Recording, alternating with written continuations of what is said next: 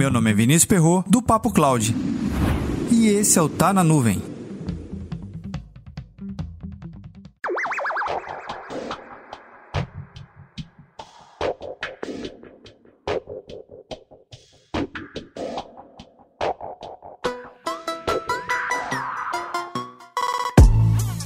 Um dos itens pouco utilizado antes da pandemia era o webcam.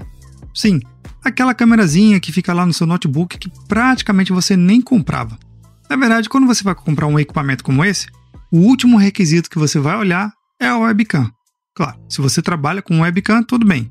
Mas a grande maioria não está nem aí. Só quer saber se o dispositivo está presente ou não no equipamento que você está comprando. Mas agora, todo mundo fazendo live o dia inteiro, utilizando Zoom, Skype, Teams, várias ferramentas, esse dispositivo se tornou primordial em todo bate-papo. E aí, como parte do protocolo de segurança das empresas, elas começam a oferecer aquele recurso nada tecnológico, que basicamente é uma fita isolante na webcam, para garantir a segurança da informação, ou no caso, a privacidade do seu usuário. E esse dispositivo nada tecnológico que garante um pouco mais da nossa privacidade. A quem use no lugar de uma fita isolante ou um band-aid ou uma fita colorida, aquele dispositivo, uma janelinha, algo mais high-tech, mas ainda assim muito analógico. Quando eu vejo um dispositivo desse, eu fico meio preocupado. Ué, a privacidade que você está querendo é de uma exposição de imagem. Mas você já parou para pensar a exposição de voz? Sim, de voz. A gente acaba falando muito mais coisas do que mostrando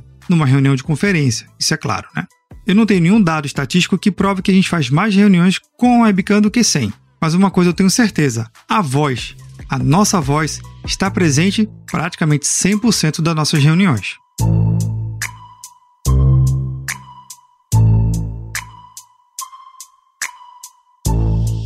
E aí, como é que a gente protege a nossa voz para evitar que ela seja exposta a lugares não determinados? Comenta lá no nosso grupo do Telegram, bit.ly barra Telegram.